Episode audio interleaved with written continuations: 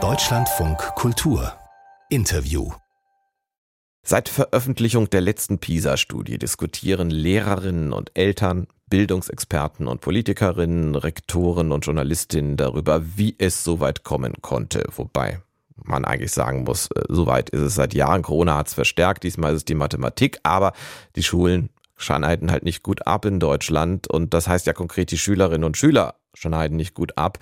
Die hört man aber doch ziemlich selten. Lennart Seimetz hat fast zeitgleich mit der PISA-Studie ein Buch veröffentlicht mit dem Titel Total überfordert, total kaputt, total wichtig, wie Schule sein sollte und was ihr dafür tun müsst. Er war selbst fünf Jahre lang auf Landes- und Bundesebene als Schülersprecher aktiv und bis November Generalreferent der Bundesschülerkonferenz. Guten Morgen, Herr Seimetz.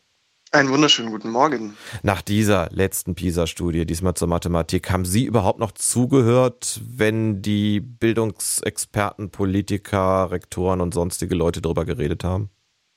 Ja, natürlich. Man hofft ja immer mal doch noch was Neues zu hören. Ähm, leider auch wieder diesmal wenig, was mich überrascht hat. Ähm, aber zuhören tut man immer. Aber umgekehrt, hört man eigentlich auch Schülerinnen und Schüler zu, wenn die versuchen zu begründen, warum es solche Ergebnisse bei PISA-Studien gibt? Ganz schwierig, ganz schwierig. Also wir erleben äh, ganz, ganz oft, und ich sage immer, nach fünf Jahren muss man wirklich ein hohes äh, Toleranzlevel, was Frustration angeht, haben, weil man ganz oft äh, nicht gehört, nicht berücksichtigt oder vielleicht sogar gehört, aber dann in so einem scheinpartizipativen Rahmen äh, einfach dann in die Ecke geschoben wird. Das ist ein Riesenproblem.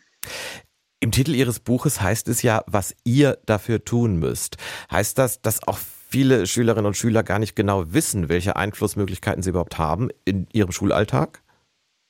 Ja, auf jeden Fall. Also das ihr richtet sich natürlich äh, ziemlich breit. Natürlich zuerst mal an die EntscheidungsträgerInnen, die ähm, viel hätten ändern können oder es auch immer noch können, wenn sie denn mal den am Schulleben Beteiligten wirklich zuhören könnten.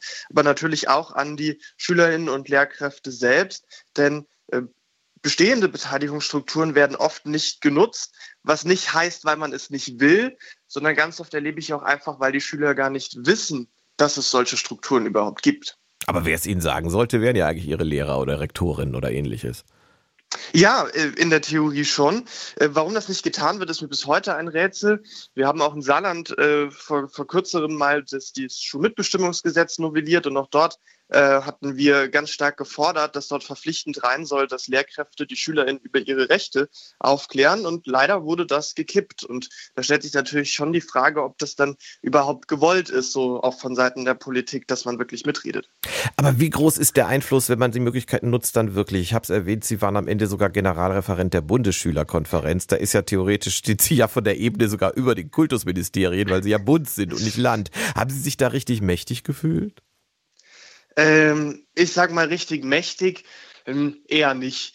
Ähm, es sind so die kleinen Erfolge, die kleinen Fortschritte, die einem irgendwie die Kraft geben, äh, weiterzumachen. Am meisten bewirken kann man einfach auf Landesebene auch. Die Bundesebene gibt quasi nur noch mal so ein verstärkendes Sprachrohr äh, da. Aber auch in der Schule vor Ort ist total viel möglich, wenn ich gucke zum Beispiel in Schulkonferenzen, wo Schüler, Lehrer und Eltern äh, gleich viele Stimmen haben. Da ist dann natürlich richtig was möglich. Machen wir es doch mal konkret auch. Es ist ja bei Ihnen nur wirklich nicht lange her aus Ihrer Zeit als Schüler, ob nun Sprecher oder nicht. Was haben Sie denn da so gemerkt, wo Sie sagen, uns ist eigentlich total klar, wo die Hauptprobleme liegen und sogar, was man eventuell tun könnte? Uh, das war an, an total vielen Stellen so, denn ähm, wir SchülerInnen sind, Schrägstrich waren nun mal die größte Gruppe in Schule, die natürlich auch am meisten von Fehlentscheidungen in der Politik dann eben betroffen war.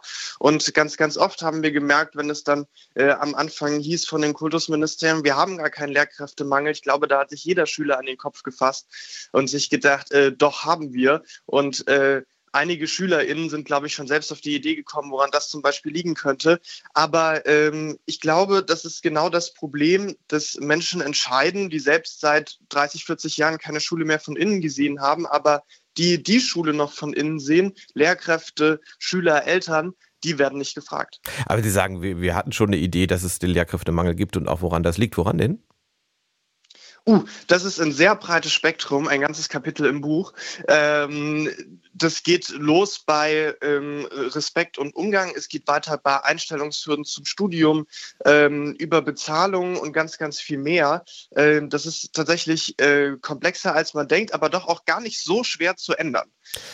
Ja, ich kann mir vorstellen, also Bezahlung, okay, muss man mehr Geld rausrücken. Ähm, aber dann ist natürlich auch die Frage, ist nicht der, der, der Beruf de, der Lehrerin und des Lehrers inzwischen so unattraktiv geworden, wirklich von seinem Ruf her, dass das ja nicht schnell gehen kann. Ich meine, ich kenne viele Leute, die sagen, nee, nee, kannst mir so viel Geld geben, wie du willst, ich stimme mich da nicht hin. Ja, natürlich. Also man muss natürlich auch den, den, das Image in der Öffentlichkeit und natürlich die Zugangsmöglichkeiten und auch die Qualität des Studiums da nochmal anpassen, um natürlich den Lehrerberuf attraktiver zu machen. Aber ich sage immer, ähm, ein Arzt, der ähm, entscheidet über, über das weitere Leben von seinem Patienten und Lehrkräfte legen die Grundlage für das Leben jedes, jedes Individuums, das äh, die Schule besucht und sind daher genauso wichtig. Und ähm, ich glaube, das muss man mal nochmal vor Augen führen oder auch wenn ich über den Unicampus laufe und höre, wie über Lehrkräfte äh, oder Referendare gelacht wird, wo ich mir auch dann immer denke, ja, aber kein äh, Jurastudent, kein BWL-Student äh, wäre jetzt hier, hätte es vorher nicht eine Lehrkraft gegeben, die ihm irgendwie was beigebracht oder gefördert hätte. Lennart Seimetz im Deutschlandfunk Kultur. Er war Generalreferent der Bundesschülerkonferenz, hat fünf Jahre als äh, Schul- und Schülersprecher gearbeitet und hat ein Buch geschrieben mit dem Titel Total überfordert, total kaputt, total wichtig. Und das Buch ist im Dietz Verlag erschienen. Ich danke, für das danke Ihnen für das Gespräch, Herr Seimetz. Ja, sehr, sehr gerne.